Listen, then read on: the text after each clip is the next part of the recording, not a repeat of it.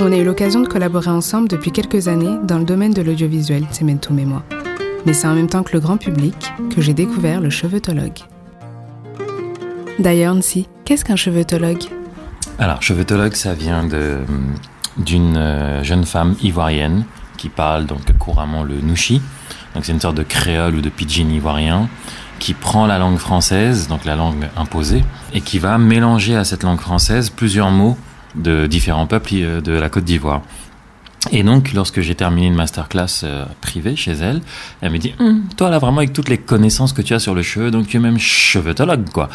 Et en fait, on a éclaté de rire et j'ai bien aimé parce que, à travers cette invention, ce néologisme ou ce qu'on veut, elle a fini par dire quelque chose, euh, ce que je suis, c'est-à-dire que je vais m'intéresser aux soins du cheveu et de la peau, mais selon les techniques ancestrales.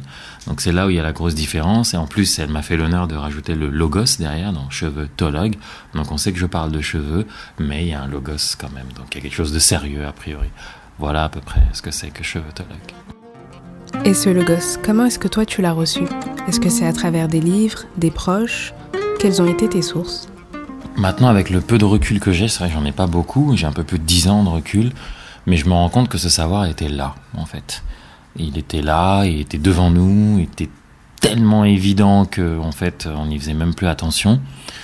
Et, euh, physiquement, je l'ai repris ou j'ai réappris à manipuler ce savoir ou ces connaissances pour en faire un savoir plutôt. J'ai appris à les remanipuler euh, seulement il y a un peu plus de dix ans. C'est notamment en, rencontrant, en rencontrant pardon, Dame Lewatt, donc Gillette Lewatt, feu Gillette Lewatt, lorsqu'elle a dit euh, certains principes qui étaient tellement simples, tellement clairs, tellement évidents que ça a fait boum dans ma tête, puisque moi, depuis très jeune, je pratiquais les arts martiaux, donc je m'intéressais beaucoup à la chose naturelle. Donc, c'est comment avoir un corps parfait, puisque dans les arts martiaux, le corps, c'est une arme littéralement. Donc c'est comment l'avoir le plus affûté possible, le plus parfait possible, entre guillemets. Donc très tôt, je me suis intéressé au fait de manger naturel, euh, aux vertus des plantes, etc., etc. Mais en rencontrant cette dame, via une interview euh, audio, bah en fait ça a tout remis dans ma tête, ça a tout reclassé. C'est pour ça que je disais tout à l'heure auparavant qu'au final c'était là devant nous et qu'on n'a pas forcément fait attention quoi. De là, j'ai beaucoup voyagé, quand je me suis séparé de, de Dame Loat, j'ai gardé vraiment ce virus, cet intérêt, plus tant vraiment pour le cheveu, enfin si pour le cheveu, mais euh, comment dire, j'ai vu les enjeux qu'il y avait derrière par rapport au domaine du cheveu, euh, que ce soit la souffrance ou même le côté économique, c'est des milliards, surtout le cheveu afro. C'est beaucoup de souffrance pour beaucoup de jeunes petites filles, même pour les petits garçons, on le sait moins, mais parfois juste peigner avec un peigne classique les cheveux d'un garçon qui a à peine euh, un ou deux centimètres de hauteur, c'est c'est une torture quoi. Donc euh, de là, j'ai vraiment eu ce virus d'aller dans les villages, parce que pour moi, le village c'est la seule structure que la colonisation, au final, n'a pas réussi à détruire en fait.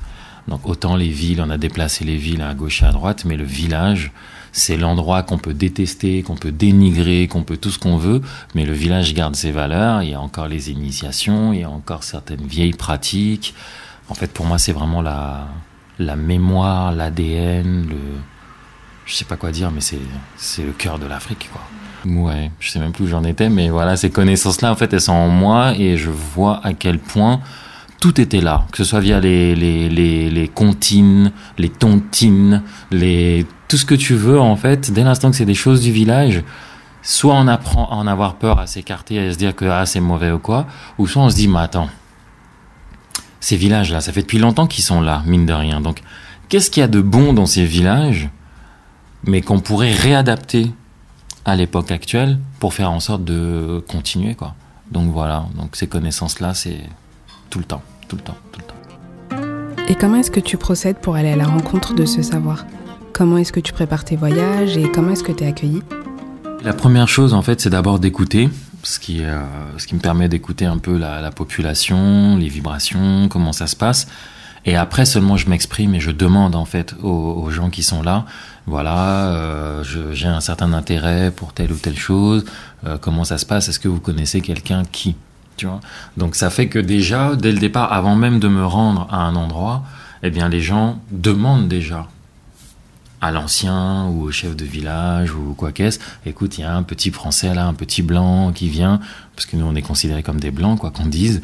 Euh, un petit blanc qui vient, qui pose telle question, il s'intéresse aux histoires de cheveux, on comprend pas trop et tout et tout. Bon, il dit produit naturel.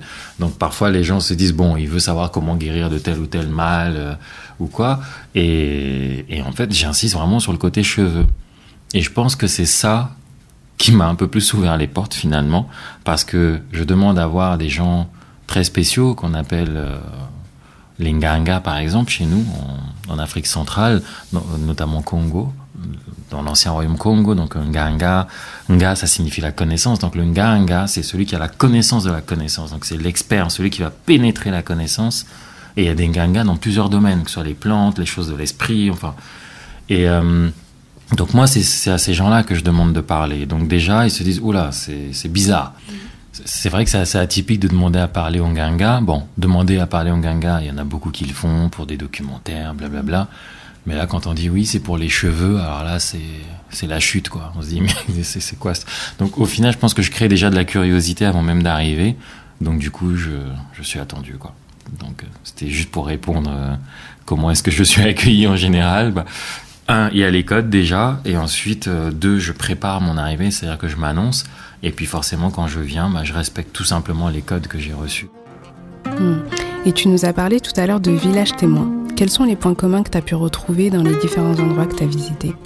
Pour moi, en fait, vraiment, ce qui est assez étrange, c'est que euh, plus j'avance dans la connaissance, même des anciens, donc ce que moi j'appelle l'ancestralité, euh, et plus je me rends compte que j'ai un hashtag qui s'appelle Ancestrality is not dead en fait. Et je me rends compte à quel point notre ancestralité n'est pas morte quoi. C'est vraiment hallucinant. C'est-à-dire que c'est le, peuple par excellence. Là, je pense que c'est indiscutable qui a subi euh, bah, tout ce qu'on a pu imaginer de pire.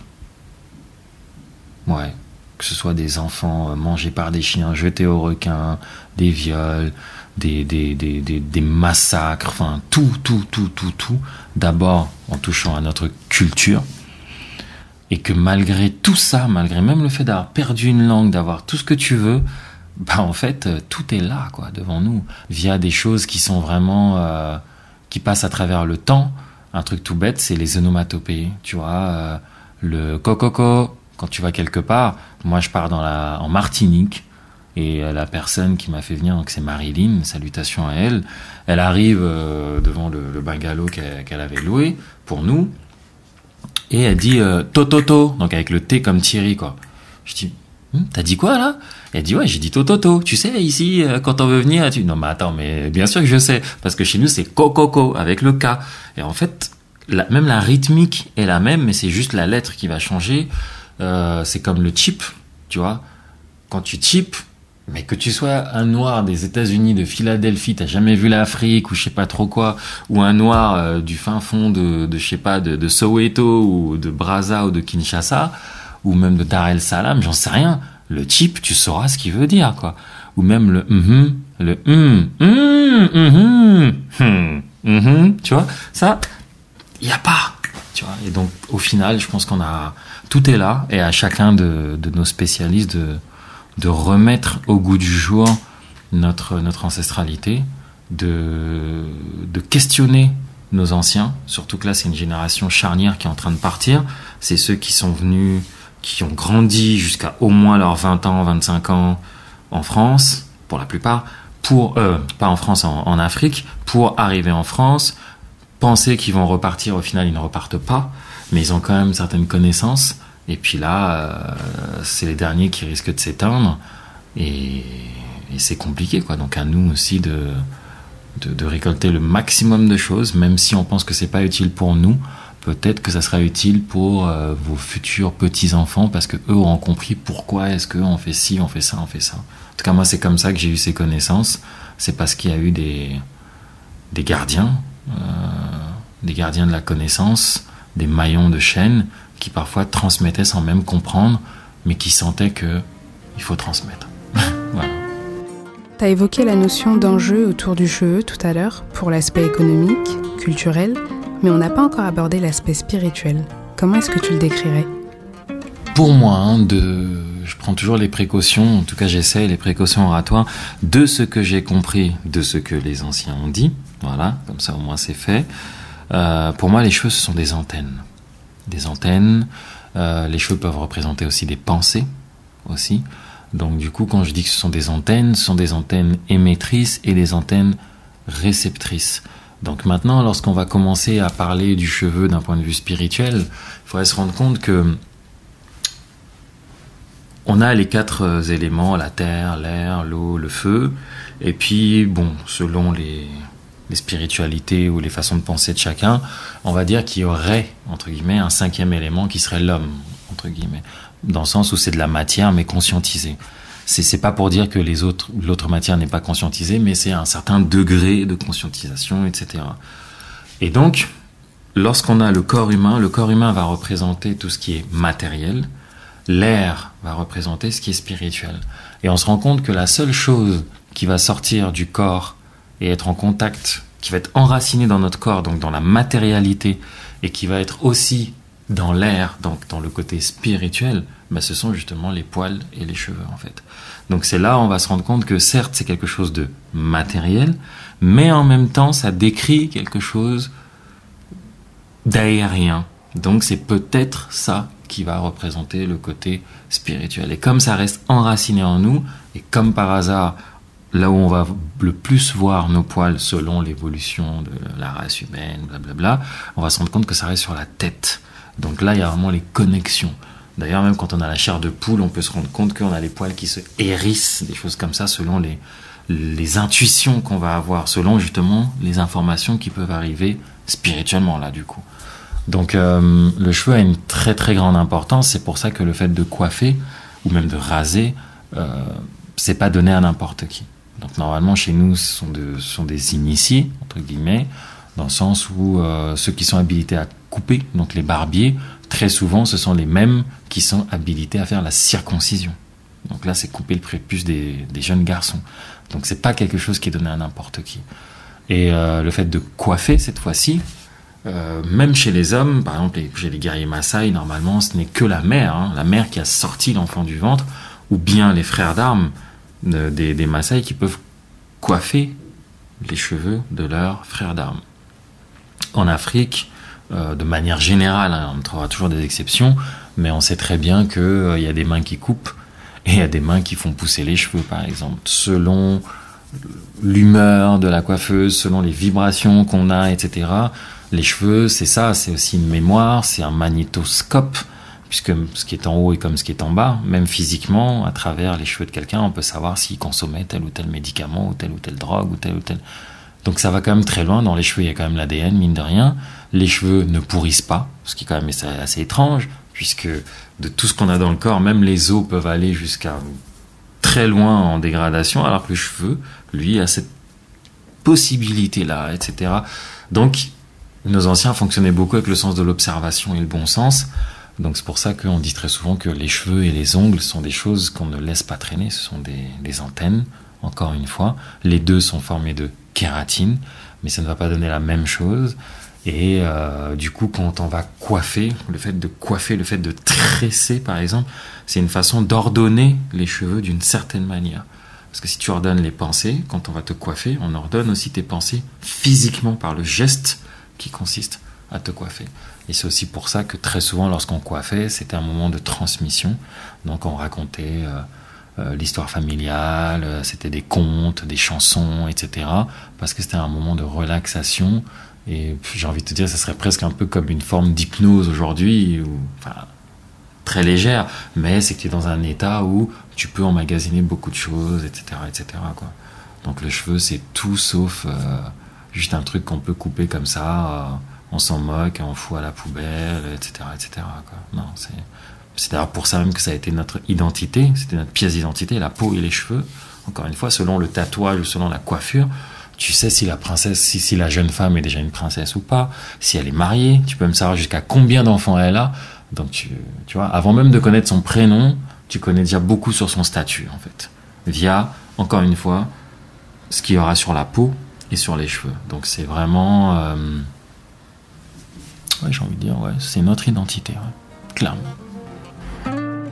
Pour revenir à un aspect un peu plus technique, quelles sont les pratiques capillaires à bannir pour nos cheveux d'afro-descendants et celles à privilégier selon toi? Moi, en fait, c'est vraiment la base, c'est euh, vraiment de, de refaire comme nos anciens faisaient. C'est-à-dire que j'ai fait plusieurs pays en Afrique centrale, les deux Congo, Cameroun, RCA. Euh, j'ai fait l'Afrique de l'Ouest, j'ai pu faire Togo, Bénin, Sénégal et Mali. Et en fait, déjà rien que dans ces, dans ces deux grands groupes, on se rend compte que c'est l'utilisation du gras, en fait, qui est vraiment la réponse à beaucoup de choses. C'est que nos peaux, peaux noires ou métissées, ont besoin de gras, alors que les peaux occidentales font un excès de gras. Donc déjà dès l'instant qu'on comprend ça, qu'on comprend cette différence, euh, c'est pas une histoire de racialiser les choses, c'est juste une différence qui est là, euh, qui est évidente, qu'on voit, que tout le monde voit mais euh, qu'on ne veut pas traiter de la même manière. Donc dès l'instant qu'on comprend ça et qu'on comprend que dans la plupart de nos alimentations, justement, c'était des alimentations grasses, j'ai dit grasses et non pas euh, huileuses, ce qui n'est pas la même chose. C'est-à-dire que rien que manger des arachides, par exemple, c'est euh, apporter du gras aussi. Pas de la même manière que si on prend de la, pâte d'arachide industrielle, par exemple, donc qu'on appelle communément beurre de cacahuète, par exemple. Le process qui qui va créer ce beurre de cacahuète ne sera pas le même qu'une maman euh, qui l'aurait fait euh, à la place du marché ou je ne sais quoi. Donc vraiment le le grand grand fil conducteur derrière tout ça, c'est cette utilisation de gras. C'est déjà comprendre que on n'a pas besoin des mêmes produits pour avoir ce qu'ils ont appelé une hygiène. En fait, il y a plusieurs types d'hygiène. Euh, parce qu'il y a plusieurs types de peau déjà, et il y a plusieurs façons de regarder le monde et donc de regarder le corps. Si on comprend ça déjà, c'est un peu le but des masterclass, mais si on comprend déjà ça en en sortant, plutôt que de venir et de chercher le produit miracle ou je ne sais quoi, si on comprend déjà ce paradigme, je pense qu'on est déjà assez armé pour se ressentir connecté déjà avec nos anciens et euh, de se connecter avec euh, le présent en, cherchant les, bonnes huiles ou le bon gras pour, pour nous. T'en es toi-même un parfait exemple, mais t'as pu aller encore plus loin dans la démonstration du fait que la thématique du cheveu n'est pas réservée aux femmes lors d'une masterclass spéciale homme. Comment est-ce qu'elle s'est passée? Ah, oui, alors cette idée en fait elle est assez protéiforme dans le sens où euh, Très souvent, dès qu'il y avait un seul homme à une de mes masterclass, je le saluais publiquement.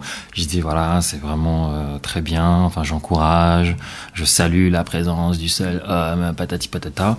Et en fait, j'explique pourquoi, parce que c'est pas juste une façon de euh, de de le checker ou de lui faire un big up, mais c'est aussi pour dire et à lui et aussi aux femmes qui sont venues que ce n'est pas qu'une histoire de femmes en fait. Que même si aujourd'hui il y a les gros dictats qui disent que bon un homme ne doit pas avoir des cheveux longs ou quoi, surtout dans nos sociétés africaines modernes, euh, le truc quand même c'est que moi j'apporte ça sous un autre angle et je dis vous ne savez pas l'impact que ça a quand le tonton, le papa ou le grand frère s'est occupé des cheveux de la jeune fille en fait. Parce que pour elle, l'une des premières figures masculines qui est censée faire partie de son entourage s'est occupée d'une partie aussi, je sais pas si je peux dire intime, mais en tout cas aussi importante dans la construction et dans l'identité d'une jeune fille noire aujourd'hui.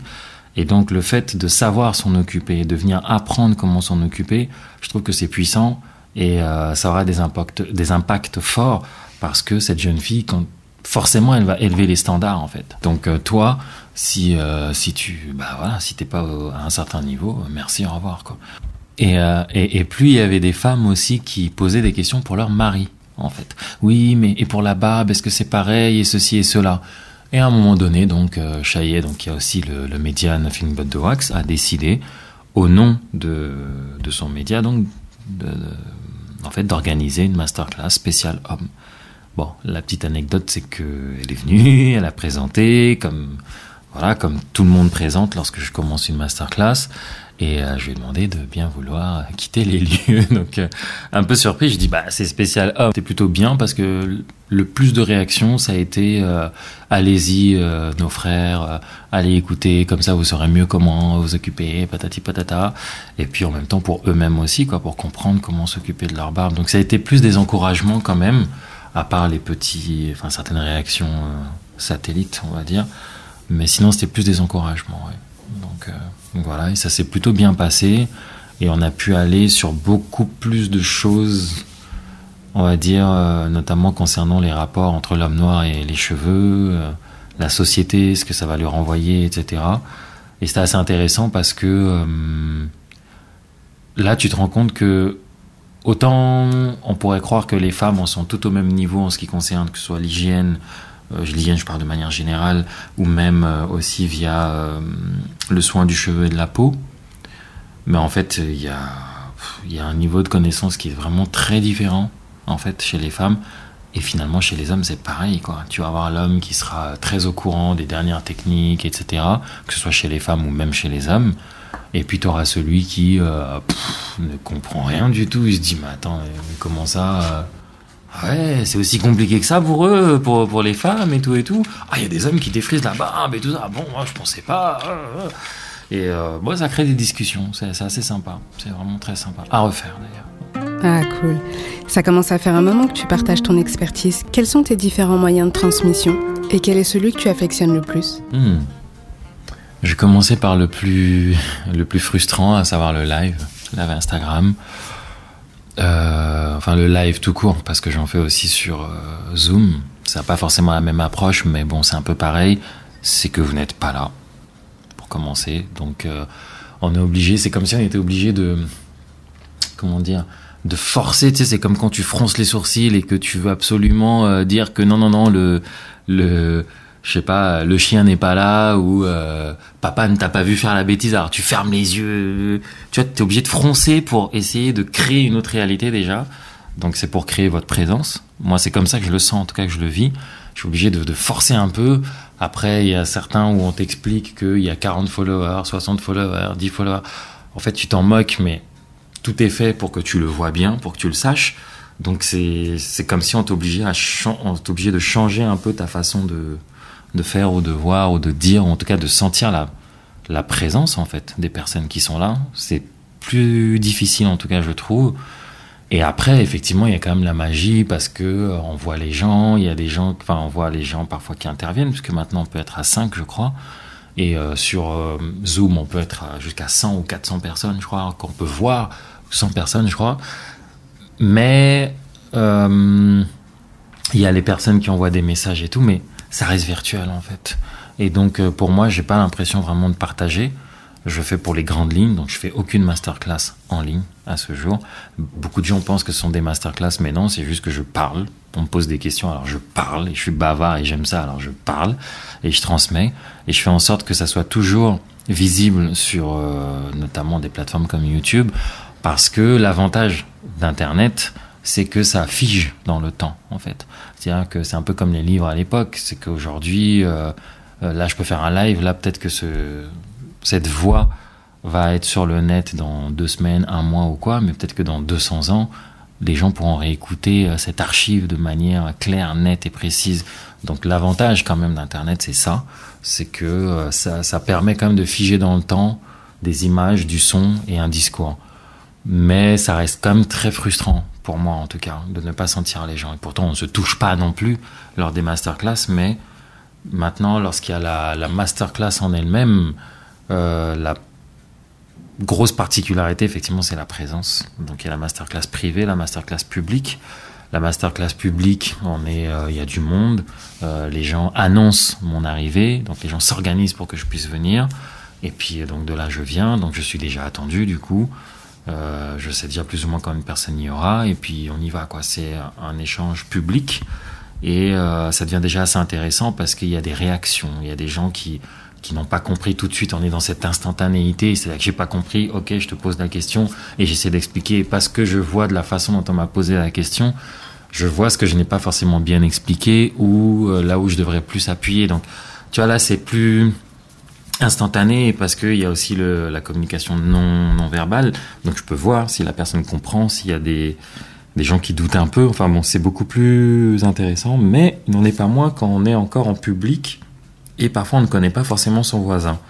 Maintenant, la masterclass privée, là, c'est vraiment là où je suis, euh, je me sens bien en fait, c'est que tu arrives chez les gens. Et tu arrives chez les gens et euh, on laisse ça, oui. Donc tu arrives chez les gens et euh, en fait, il y a ce y a ce truc dans le sens où tu es attendu mais en fait le commun des gens ne savent pas que le chevetologue peut-être est euh, juste au-dessous de chez vous ou je ne sais quoi. Euh, T'invites, euh, souvent c'est le week-end. J'en ai quand même eu en soirée et tout en mode apéritif, tu vois. Bon, il s'est quand même terminé à 2h du mat, mais voilà. Et t'arrives et et là des fois c'est une, c'est plusieurs générations. Ça j'adore. C'est-à-dire que quand t'as la maman qui a peut-être la soixantaine, une personne de ma génération qui a peut-être la quarantaine, t'as les enfants aussi, et puis on commence à parler, et puis des fois t'as la, donc la grand-mère qui peut acquiescer, qui peut dire, ah ouais, bah tiens, ça me rappelle un truc, chez moi on faisait ça, ça, ça, ça. Et puis tu as la mère, donc celle de ma génération, qui regarde sa mère en mode, mais attends, mais pourquoi tu m'as jamais dit ça? Mais attends, mais, et ça, et puis ça, et puis ça, et puis t'as la grand-mère qui dit, bah écoute, euh, voilà, tu sais, on est arrivé ici, et puis vous n'écoutez pas forcément, vous étiez dans vos dessins animés, et puis patata. Donc euh, il y a ce truc là où à un moment donné tu réveilles des choses et même si tout le monde ne se connaît pas, tout le monde sait qu'il a une bonne raison d'être invité là parce que tu es forcément l'ami d'une amie de celle qui a celle ou celui qui a décidé de faire la masterclass chez lui ou chez elle quoi. Et là euh, il y a beaucoup de témoignages, il y a beaucoup de partage, il y a une énergie qui est vraiment différente. Et moi, la spécificité, c'est que j'exige toujours qu'on ait un moment de partage normalement lors des masterclass, donc qu'on mange. C'est pour ça que je dis que je suis corruptible par la nourriture, mais c'est parce que en fait, lors de ces masterclass, on recrée euh, cette notion de, de mbongi, en fait, tout simplement. C'est-à-dire que c'est un moment où bah, alors j'aime pas le mot euh, arba palabre parce que palabre c'est pas forcément euh, gentil comme mot a priori mais bon je vais rester avec le crépus et tout, mais bon, palabre c'est pas forcément euh, gentil, mais euh, quand je dis le mbongi, c'est vraiment l'endroit où il y a la transmission, où il y a les échanges, etc. Et l'espace d'un instant, en fait, on recrée ça. Il n'y a pas forcément d'arbre, mais on est très souvent plus ou moins en cercle, on est tous réunis. Déjà, les personnes qui sont là autour s'aiment déjà, puisque euh, tu vas pas inviter euh, le chevetologue et puis euh, ta sœur euh, que tu n'aimes pas ou avec qui tu es t'es en froid peut-être que ça peut être un sujet de réconciliation, pourquoi pas, mais euh, ça recrée cette ambiance-là. Et donc c'est la nourriture. Et la spécificité, c'est que je dis toujours que je suis gratuit. Donc je ne veux pas faire payer pour mes masterclass, parce qu'en fait, moi j'estime que j'apprends aussi des gens, des mamans, des, conseils, etc. Et aussi parce que les anciens ne m'ont jamais fait payer en fait. Alors c'est vrai que je paye le billet. Euh, et tout et tout, mais c'est pas la même chose. On peut pas, c'est pas une ligne comptable où on dit bon, j'ai payé mon billet à temps, donc la connaissance que j'ai, je vais la vendre à tant, tant, tant, parce que là j'ai une nouvelle formule ou non. Et euh, la connaissance, je pense, elle a toujours été euh, gratuite. C'est par contre si notre réceptacle peut recevoir cette connaissance, alors on la reçoit. Vous l'aurez compris, l'ancestralité n'est pas morte et on a la bonne fortune de pouvoir échanger facilement avec des gardiens comme le chevetologue. Alors n'hésitez pas à le contacter, que ce soit pour un diagnostic privé ou pour une masterclass en groupe autour d'un bon repas.